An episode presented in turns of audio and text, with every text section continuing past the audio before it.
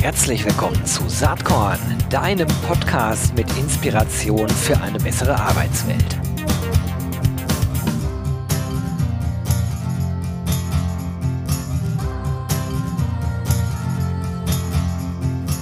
Hallo und herzlich willkommen zum Saatkorn Podcast. Heute HR Tech am Start. Ich freue mich sehr. Ich habe jemanden hier, den wahrscheinlich viele von euch kennen werden. Äh, ich mache jetzt auch kein großes Gewese darum. Herzlich willkommen, Joachim Rotzinger. Er ist CEO von der Ingentis Holding GmbH. Ihr kennt ihn vielleicht daher, vielleicht aber auch aus äh, Rollen, die er davor eingenommen hat, bei Haufe unter anderem. Schon lange im Markt. Ich freue mich sehr, dass du da bist. Herzlich willkommen, Joachim. Ja, hallo, Herr Gero. Ich freue mich sehr, dass ich heute dabei sein darf.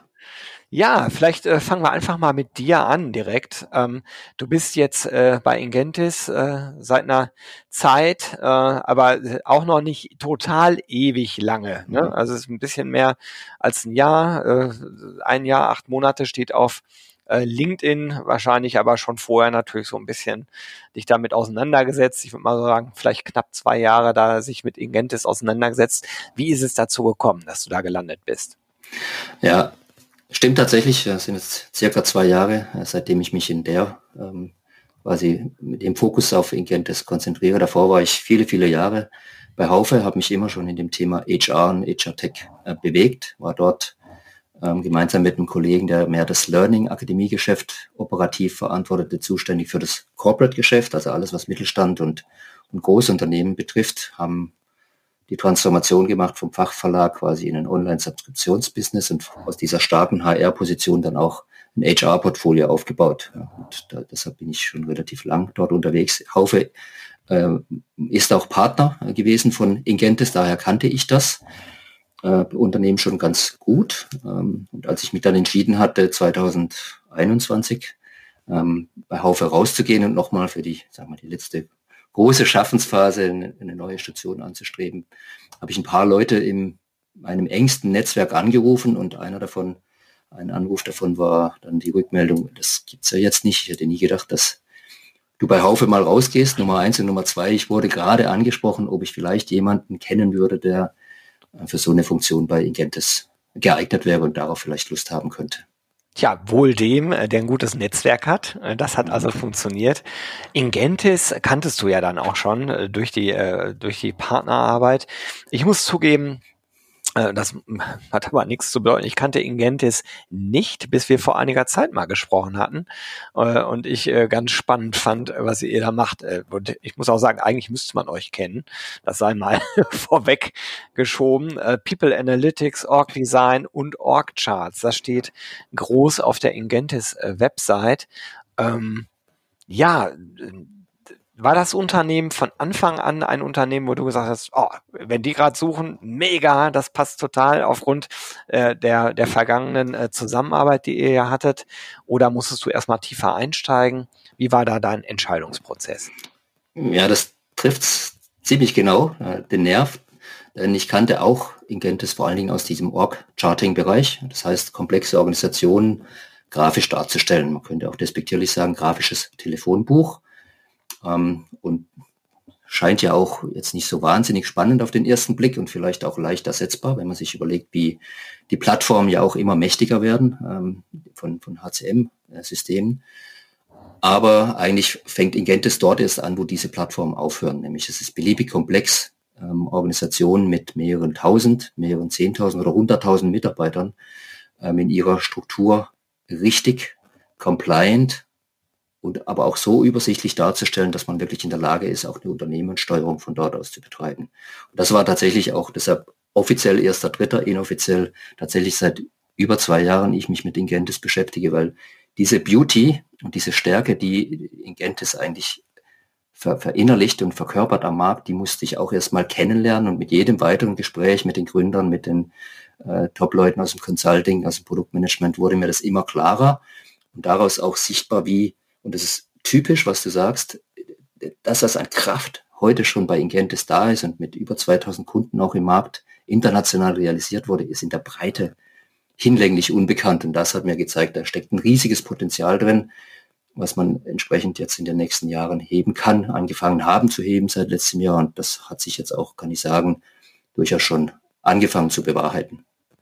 Ähm, lass uns wirklich bei dem Kern nochmal bleiben. Also die Abbildung komplexer Organisationen auf Org-Charts, äh, vielleicht dann auch mit, mit, äh, mit dem Weg ins Org-Design, wo, wo ich jetzt rein interpretiere, vermute, das eine ist eine technologiebasierte Abbildung der Strukturen, die da sind.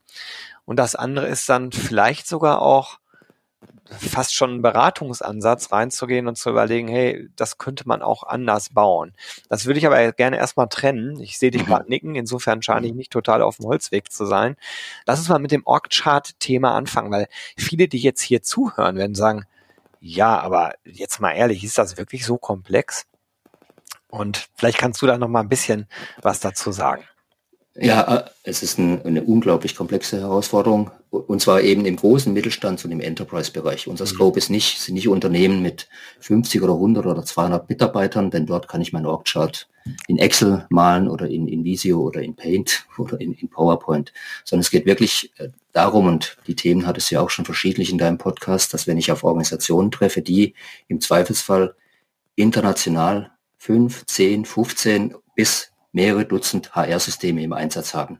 Und allein diese Daten äh, zu konsolidieren auf einer Plattform, was wir mit unserer Org Manager Plattform tun, auch ein Stück weit zu harmonisieren, zu kalibrieren, denn du wirst nicht glauben, wie viel FTE äh, Definitionen es im Markt oder innerhalb mhm. eines Unternehmens gibt. Was ist eine FTE? Wann zähle ich komplett? Wann zähle ich halb? Was ist, wenn Leute zwei Jobs haben, wenn sie sich einen Job teilen etc. Gibt es beliebige komplexe Themen. Das alles auf eine Plattform zu bringen, zu konsolidieren, kalibrieren und dann auch beherrschbar darzustellen, nämlich zum Beispiel darzustellen, 200.000 Mitarbeiter auf einem Screen und gleichzeitig auf einem anderen Screen die Möglichkeit, auf einen Standort, auf ein Team runter zu zoomen, um sich bestimmte Themen im Vergleich anzuschauen, ist eine mega komplexe Aufgabe und da geht das Ganze tatsächlich erst los, weil man macht das ja nicht zum Selbstzweck, sondern man macht das, um daraus letztlich Analysen fahren zu können und Entscheidungen treffen zu können. Ganz genau. Also der, ähm, bevor wir darauf kommen, noch kurz Zwischenfrage. Das eine ist ja sozusagen einmal den Status quo zu erheben. Jetzt hast du schon die Komplexität angesprochen, internationale Standorte, äh, Töchter hier, Töchter da von großen Organisationen. Also das kann ich alles einsammeln und aus der Vergangenheit, und da rede ich jetzt über eine Vergangenheit von vor 15 Jahren, als ich noch äh, in der Bertelsmann Stabsabteilung äh, im Personalbereich gearbeitet habe, da war immer klar, in dem Moment, wo man das alles zusammensammelt, bis man es dann dem Vorstand präsentiert, ist es schon gar nicht mehr aktuell, mhm. weil es passieren ja dauernd weiterhin Veränderungen. Das heißt, du hast dann irgendwie einen Stand zwar dir erarbeitet, der aber in dem Moment, wo du in dem Vorstand zeigst, weil die Erarbeitung schon vier Wochen gedauert hat, ja gar nicht mehr der Stand ist. Und ich gehe mal davon aus, dass ihr das so aufsetzt, dass ihr äh, die Veränderungen, die dann parallel passieren, irgendwie mitbekommt ne? und, und, genau. und sozusagen wirklich mehr oder weniger tagesaktuell sagen könnt, so sieht die Org heute aus und dann auch äh, in verschiedene Use Case rein, äh, Cases reingehen könnt. Also der erste, der mir so einfällt, der, der jetzt äh, vielleicht sehr naheliegend ist bei dem, was ich so mache, wie mein äh, Background ist, Stichwort Recruiting, ist so ein bisschen die Frage, wenn man nach vorne schaut, ja, welche Leute brauchen wir denn eigentlich in unserer Organisation, um unsere Strategie überhaupt erfüllen zu können? Diese Frage kann man ja, wenn man äh, über ein Jahr redet, noch relativ leicht beantworten. Wenn man äh, aber äh, weiter in die Zukunft geht, wird das ja immer komplexer. Ja. Das ist so ein erster Use Case, den ich mir vorstellen kann. Absolut. Ähm, du sprichst jetzt zwei Themen an. Das eine ist eben die Aktualität der Daten und die, der Aufwand, um diese Daten letztendlich auch ähm, aktuell äh, zu halten. Und genau das ist, ist ja unser Ansatz, ja, indem wir uns auf die HR-Systeme draufsetzen und damit verknüpfen, können wir technisch in Echtzeit rein aus der Praxis heraus, wie du sagst, eigentlich über nächtliche Batch-Updates äh, tagesaktuelle Daten zur Verfügung stellen. Und das ist auch das, was gefordert wird, ja, gerade wenn es um Vorstandsdiskussionen geht und mhm. wir haben häufig Vorstandsawareness, dann möchtest du nicht erleben, dass dass du dort Daten diskutierst, die möglicherweise zwei, drei, vier Wochen alt sind. Ja. Das, das, dazu ist viel zu viel Bewegung in den Unternehmen. Das ist das ist, sagen wir mal, die Grundvoraussetzung, um, um in dem Spiel mitzuspielen. Und das ist eben das, was uns dann auch absetzt von vielen anderen vorhin genannten Lösungen, die das einfach überhaupt nicht leisten können. Und Punkt zwei ist dann tatsächlich, was mache ich damit? Und auch da hast du schon Themen angesprochen, in, die, in den Rückspiegel zu schauen, deskriptiv, äh, wie man das bezeichnet, ist das eine. Daraus aber auch Trendanalysen zu machen, ähm, um das Ganze dann nach vorne prädiktiv in die Zukunft zu, zu malen, beispielsweise, ähm, wie viele Leute werde ich rein altersbedingt in den nächsten drei Jahren auf welchen Positionen verlieren, ist dann das nächste. Und die dritte Frage dann, und damit beschäftigen, haben wir uns angefangen zu beschäftigen, auch präskriptiv sich damit auseinandersetzt, so wenn ich jetzt da und dort anfange, Stellhebel zu verändern, wie wird dann meine Zukunft unter diesen Voraussetzungen in zwei oder drei Jahren ausschauen? Das finde ich äh, ungeheuer spannend und ich glaube, das sind Dinge, wenn ich jetzt zurückdenke, ne, 15 Jahre zurück, die konnte man zu dem Zeitpunkt noch gar nicht machen, ja. äh, weil die Technologie noch nicht so weit war und weil auch die ganze Arbeit mit den entsprechenden Datenmodellen ähm, obwohl ich bin kein Statistiker, vielleicht gab es die Modelle, aber die technologische Umsetzbarkeit äh, innerhalb äh, sozusagen in Realtime, das, äh, das zu machen, das gab es mit Sicherheit damals noch nicht. Ähm, wie muss ich mir dann eigentlich die Mitarbeitendenschaft so von Ingentis vorstellen? Ich stelle mir jetzt vor, ihr habt sehr viele Data Scientists an Bord, ähm, sehr viel Technologie, äh, äh Knowledge an Bord. Wie ist das? Wie viele Leute seid ihr eigentlich und wir sind jetzt, ähm, als, ich, als ich angefangen habe, waren wir 90 äh, Mitarbeiter. Wir sind jetzt mittlerweile äh, 130 Mitarbeiter. Die Schwelle haben wir jetzt gerade im September. Menge passiert. Wir haben ja eben ja, über den Zeitrahmen gesprochen. Ja, ja also das haben wir enorm viel auch investiert in, in die Kollegen und Kolleginnen. Und der Witz ist, wir haben in enorm, die stärkste Bereich in unserem Haus ist, ist der Consulting-Bereich tatsächlich. Also wie du das schon vermutet hast. Die nennen sich aber nicht Data Scientisten, sondern die sind wirklich Consultants, die Tag für Tag mit den Kunden an ihren jeweiligen Use Cases äh, zusammenarbeiten.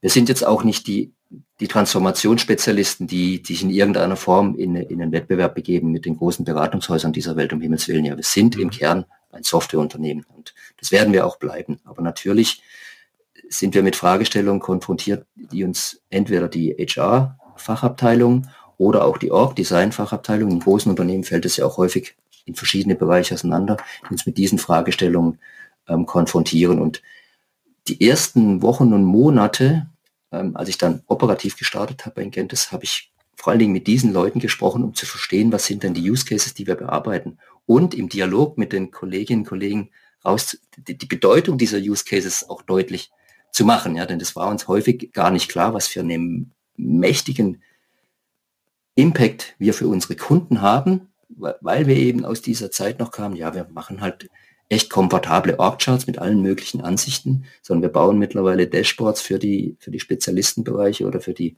Führungsbereiche, die enormen äh, Einfluss haben auf, den, auf das Geschäft unserer Kunden. Jetzt ist, also lass uns vielleicht gleich nochmal zwei, drei weitere Use Cases mal rausfriemeln, äh, weil der, den ich genannt hatte, ist, ist äh, der, der, der aus einer Recruiting-Perspektive ja sofort deutlich wird. Aber du, du hast gerade auch schon gesagt, also eine Org-Chart versus ein datengestütztes äh, ähm, Dashboard, das sind für mich eigentlich zwei unterschiedliche Dinge. Ja. Ähm, und deswegen, also wenn man auf die Webseite geht und dann das dem Riff Org Chart liest, dann unterschätzt man euch wahrscheinlich sehr schnell. Wenn man dagegen dann überlegt, okay, was kann ich damit machen, auch im Realtime, wie wichtig ist das strategisch, deswegen gleich nochmal die Use Cases, dann kommt man ja auf eine ganz andere Betrachtungsweise. Also dann ist es ja. auch einmal was, wo man denkt, ja, ein Unternehmen einer gewissen Komplexität und Größenordnung heutzutage kann ja gar nicht ohne. Und was mir auch nochmal wichtig ist, du hast gesagt, wir binden uns an die ganzen HR-Systeme an. Äh, meistens haben die diese großen Unternehmen ja eine sehr heterogene IT-Infrastruktur, historisch gewachsen, zieht die Daten raus und ich vermute, ihr spielt sie aber auch wieder zurück ähm, in die Tools rein. Oder wie ist das? Das können wir. Mhm. Äh, technologisch sind wir dazu in der Lage. Die Frage ist, ist der Kunde schon so weit? Ja, okay. Aber man kann sich zum Beispiel einen Use Case vorstellen aus der Praxis, dass ich mir die Daten der Organisation abziehe und ich habe beispielsweise ein M&A-Case, mhm. wo ich ein Unternehmen zukaufe, da ziehe ich mir dann die Daten aus dem zweiten HR-System oder aus der zweiten HR-Infrastruktur, kann dann diese Daten übereinander legen, und zwar grafisch, ja, diese Organisationen übereinander legen und kann mir überlegen, was mache ich jetzt mit den Produktionsbereichen. Was mache ich mit den Marketingbereichen, was mache ich mit den Backoffice-Bereichen, was mache ich mit den äh, Vertriebsbereichen etc. und kann daraus eine neue Organisation bauen. Ja, das gleiche ist natürlich denkbar für interne Restrukturierungen oder auch für, für, für, für Firmenverkäufe. Wenn ich das getan habe, ist alles technologisch ja vollkommen klar und, und einfach, habe ich vorher-nachher Vergleiche. Ja, ich sehe dann alle Stellenveränderungen, alle Bereichsveränderungen, Versetzungen, die ich vornehmen müsste, etc. Und jetzt gibt es tatsächlich zum Beispiel im, im SuccessFactors Umfeld die Möglichkeit, diese Daten auch zurückzuspielen und die HR-Prozesse entsprechend anzustoßen. Ganz ehrlich, wie viele Kunden sind dazu heute schon Weniger, in der Lage oder? oder willens? Das ist, da sind wir noch bei den ersten vielleicht zehn Prozent, ja. die das, die das dann auch tun. Aber alleine daraus dann die Prozesse wieder dezentral anzustoßen, ist ja auch schon eine, ein riesiger Vorteil, indem ich eben diese What-If-Szenarien erstmal offline so lange vor mich hin optimieren kann, bis ich sage, that's it, und dann auf den Freigabeprozess drücke und der kann dann sich halt unterschiedlich in der Praxis umsetzen. Das ist mega spannend. Also dieser Use Case, ich musste immer ein bisschen schmunzeln, weil wir gerade in einer größeren Due Diligence stecken, wo man sich natürlich äh, klar solche Fragen stellt und dann und dann manchmal denkt, ja, das wäre schon schön, das genauer zu kennen. Die Frage, die sich bei mir sofort angeschlossen hat, als du das gerade erzählt hast, ist, es ist ja unzweifelhaft, dass die ganze Diskussion über, über Skills eine ganz andere Bedeutung bekommt. Das, äh, also, wer sich jetzt fragt, wieso, also auch da aus dem Recruiting erklärt, früher hat man eigentlich immer nur in Jobs gedacht und hat gedacht, okay, ich brauche einen neuen Controller, der soll dies und das und jenes machen. Wenn man jetzt Digitalisierung im Kopf hat, sich überlegt, wie dynamisch sich eigentlich Berufsbilder verändern. Einige fallen weg, andere kommen neu dazu. Und wir wissen heute noch gar nicht, was die Jobs in fünf Jahren sein werden. Da werden ja neue entstehen. Da macht es natürlich eher Sinn, sich über Skills zu nähern. Also welche Skills habe ich eigentlich in meiner Organisation? Und da gibt es verschiedene Anbieter im Markt. Einige von denen hatte ich dieses Jahr auch hier im Podcast. Ähm, wo ich dann aber gedacht habe, als ich bei euch draufgeschaut habe und jetzt in dem Gespräch kommt der Punkt halt wieder, äh, deswegen spreche ich es auch an, das müsste euch doch eigentlich auch massiv interessieren. Habt ihr das, fragt ihr das mit ab? Wo steht ihr da bei diesem ganzen ja. Thema Skill Management? Ein Thema, was natürlich auf der Hand liegt, ja, und äh, Stand heute, also technologisch auch da ist es ja überhaupt kein Problem, dass neben den ganzen sonstigen äh, Daten, die ein Mitarbeiter, äh, Mitarbeiterin so mitbringt, das auch mit letztlich mit in die Überlegung mit einzubeziehen. Aus meinen vielen Jahren Praxis suche ich noch nach der bestmöglichen Lösung im Markt, die Skills nicht nur einmal mit mehr oder weniger viel Aufwand äh, an die Mitarbeiter und in die Datenbasis hineinbringt, sondern auch dauerhaft am Leben erhält. Das ist so ein bisschen, mhm. ich vergleiche so ein bisschen wie mit dem Beginn des, äh, des Internets vor 20 Jahren, als, als es wirklich flächendeckend rauskam. Da hat man auch angefangen, sich mit einer aktiven Profilierung, Personalisierung seine Themenbereiche zusammenzuklicken und hat festgestellt, das machen die allerwenigsten und nach drei Monaten ist es komplett veraltet. Also kam irgendwann die Idee der passiven Personalisierung, wo dir über, die, über dein Surfverhalten letztlich dein Profil im Hintergrund angelegt wird, wenn du das datentechnisch halt zulässt als User. Und daraus entsteht eigentlich ein viel, viel mächtigeres Profil.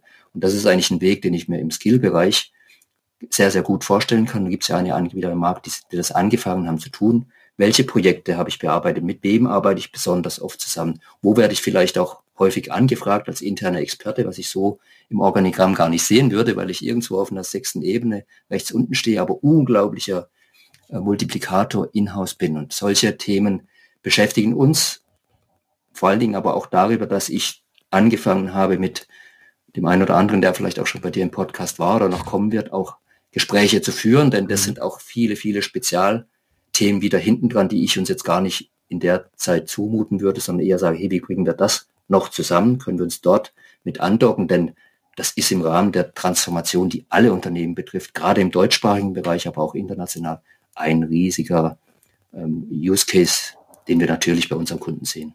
Ja, und der, der glaube ich, so viel kann man sagen, je digitaler unsere Welt wird, äh, desto relevanter wird der Use Case. Der wird ja nicht unwichtiger nach vorne raus, sondern der wird eigentlich immer wichtiger.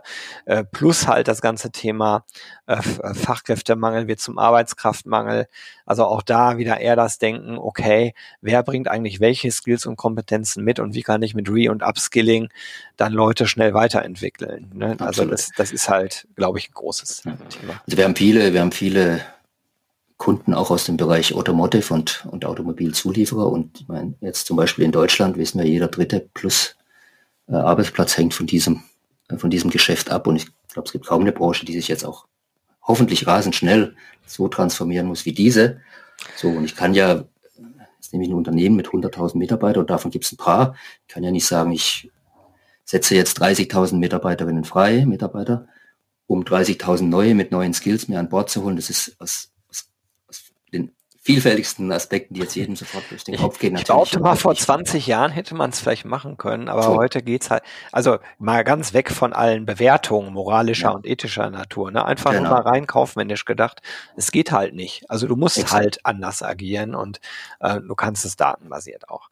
Ja, ähm, Du hast das eben so angedeutet, du sprichst natürlich mit vielen Menschen im Markt.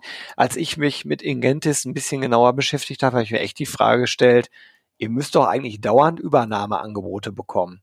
Weil ihr, ihr, ihr seid doch für, für große Technologien eigentlich absolut äh, das, wo man sagen müsste, ja, das bauen wir noch mit rein in die großen ERP-Systeme. Ist das so oder, oder äh, spinne ich gerade rum?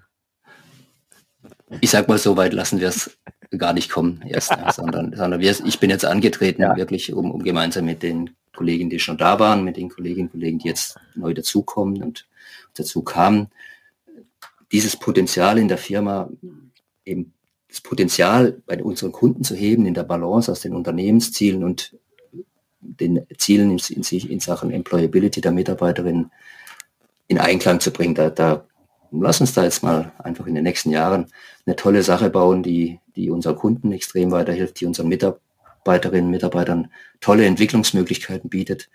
Dann haben wir, glaube ich, einen, richtigen Fokus gesetzt. Super Antwort. Ähm, wie ist denn eigentlich ähm, Ingentis, also äh, wem gehört Ingentis eigentlich? Seid ihr vollkommen privat geführt? Äh, habt ihr irgendwelche VCs, Investoren, wen auch immer da drin? Wem gehört der Laden?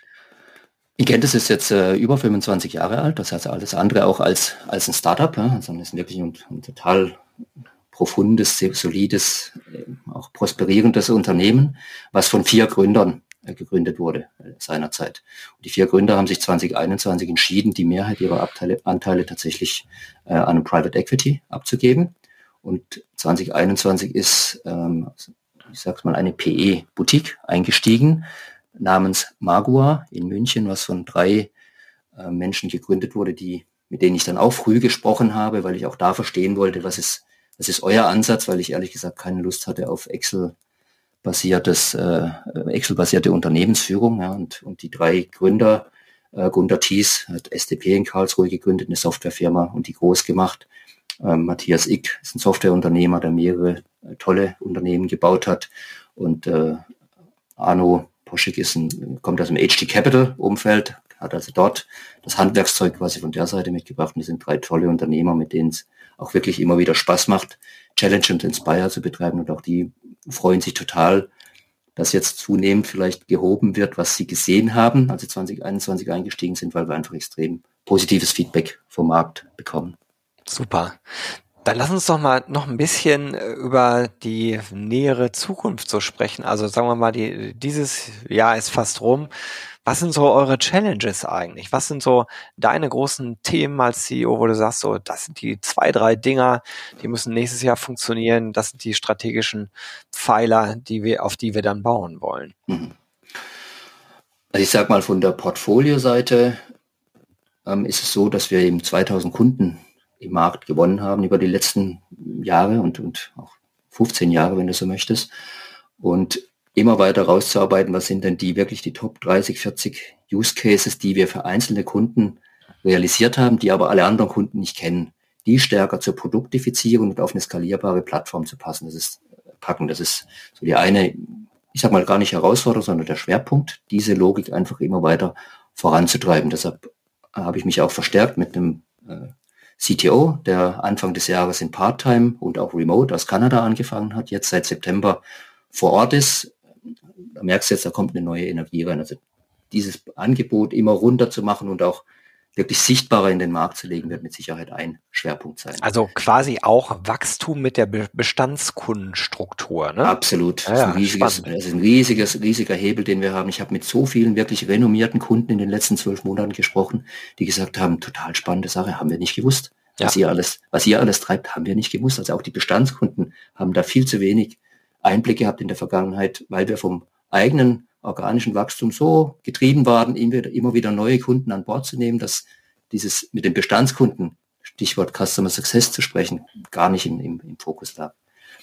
Ich sag mal, das ist ein, ein Fokus und das, der zweite, äh, neben dem Produktfokus eben der, der Bestandskundenbearbeitung, der dritte Fokus zum Beispiel eben USA, wo wir jetzt gut gestartet sind, ein, ein tolles Jahr 2023, toi toi toi hingelegt haben werden, auf diesen Erfolgen äh, 23, 24 dann aufzusetzen. Das ist auch der Grund, warum ich mich zum Beispiel halt auf einer HR Tech äh, bewege, weil ich einfach spüren möchte, äh, wo gehen die Trends in den USA hin, die ja manchmal doch zwei, drei Jahre uns an der einen oder anderen Stelle voraus sind. Spannend, keine Langeweile, das ist mal völlig klar. Wäre auch schlimm, wenn es so wäre. Ähm, Richtig. Ja, Joachim, leider ist die Zeit schon fast rum. Aber ich würde dich gerne noch äh, fragen, Saatkorn hat so diesen Claim Inspiration für eine bessere Arbeitswelt. Ähm, und wir haben in dem Vorgespräch gerade eben darüber geredet, dass du sehr viel unterwegs warst die letzten Wochen, auf allen großen Events und Veranstaltungen am Start warst. Hm, Gab es da irgendwas, was dich besonders inspiriert hat, du sagst, ah, das war jetzt echt so ein, entweder ein Talk oder eine Präsentation oder ein neuer Gedanke, der dir gekommen ist in dem Kontext? Ja, ähm, also spannende Frage. Ich hatte in tatsächlich in Paris mit einem auch langjährig bekannten und Vertrauten ähm, gesprochen mit dem äh, Thomas Otter. Ich weiß ah, nicht, ob du ja, den kennst. Klar, okay, ja. Ventures, ne? Genau. Exakt, ja, der früher bei Gartner war, dann Head of Product bei SuccessFactors und jetzt Acadian Ventures letztes Jahr gegründet hat. Und wir haben uns eben darüber unterhalten, über diesen AI-Hype. Ja? Und er hat das ist eigentlich gut, gut und eine ähnliche Sicht, man konnte es noch besser formulieren als ich dargestellt, äh, nach dem Motto, kurzfristig total überbewertet, langfristig wird es natürlich einen enormen Impact haben. Ja? Und er hat gerade am, äh, ich habe da lang mit ihm in Paris gesprochen und ein Stück weit auch kurz darüber gepostet, dann im, im Anschluss an die Unleash und er hat es vielleicht auch daraus ein bisschen mit aufgegriffen und hat jetzt einen super äh, Post veröffentlicht am Wochenende, ich muss total lachen, weil den, den habe ich in meiner Leseliste für, für okay. den nächsten Saatkorn-Newsletter, Potemkin AI. Darauf zieht es ja, ab, ne? Ja, ja. Super, ja, Potemkin. AI. Und wenn man sich das, den mal vor Augen führt, da zeigt er einfach, hey Leute, ja, natürlich, wir brauchen Antworten ne, auf diese Themen. Und die, die einen sind weiter, die anderen haben Unternehmen nur darauf basierend gegründet und auch wir haben natürlich angefangen, uns mit den Themen zu beschäftigen. Aber am Ende des Tages geht es erstmal darum, was sind eigentlich die Bedürfnisse unserer Kunden, welche Probleme haben die heute und wie können wir die lösen. Und da gibt es schon ganz viele Möglichkeiten, diese zu lösen, ohne dass ich jetzt auf den großen AI-Ansatz gewartet haben muss oder den umgesetzt haben muss. Und gleichzeitig, wie gesagt, müssen wir natürlich sinnvolle Antworten darauf finden. Das dauert im B2B-Bereich vielleicht auch manchmal ein bisschen länger als im B2C-Bereich, I don't know. Und das war so für mich wirklich eine Inspiration, jemanden, der lange im Markt ist, der auch wirklich immer extrem neugierig ist, aber auch mal denen zu hören, zu sagen, ja, aber lass es uns in die richtige Priorität packen. Das ist ein, äh, ein super Tipp. Ähm, werde ich natürlich auch verlinken. Gibt es auch nochmal separat äh, in meinem Newsletter als Lesetipp. Also insofern danke für diese echt gute Inspiration und überhaupt danke, dass du dir eine halbe Stunde Zeit für Saatron genommen hast. Das fand ich sehr, sehr interessant. Ganz spannend, was ihr macht. Wünsche dir weiterhin viel Spaß und Erfolg bei dem, äh, was du da mit Ingentis äh, und deinem Team weiterentwickelst. Äh, und ja, ich sage einfach ja. mal bis bald. Ganz herzlichen Dank, Gero. Ich freue mich auf den weiteren Austausch mit dir. Vielen Dank. Ciao. Jo, das war diese Saatkorn-Podcast-Episode. Wenn du nichts mehr verpassen willst und dich überhaupt für die Saatkorn-Themen interessierst, dann abonnier doch einfach meinen niegelnagelneuen Newsletter. Und dann bekommst du jeden Sonntag frisch alle Artikel, alle Podcast-Folgen, außerdem noch meine wöchentliche Kolumne und die Verlosung der Woche in deine Inbox. Musst du natürlich nicht sonntags lesen, geht auch montags oder dienstags. Ich würde mich sehr freuen. Hier nochmal die URL saatkorn.com slash newsletter. Tja, dann bis bald. Ciao.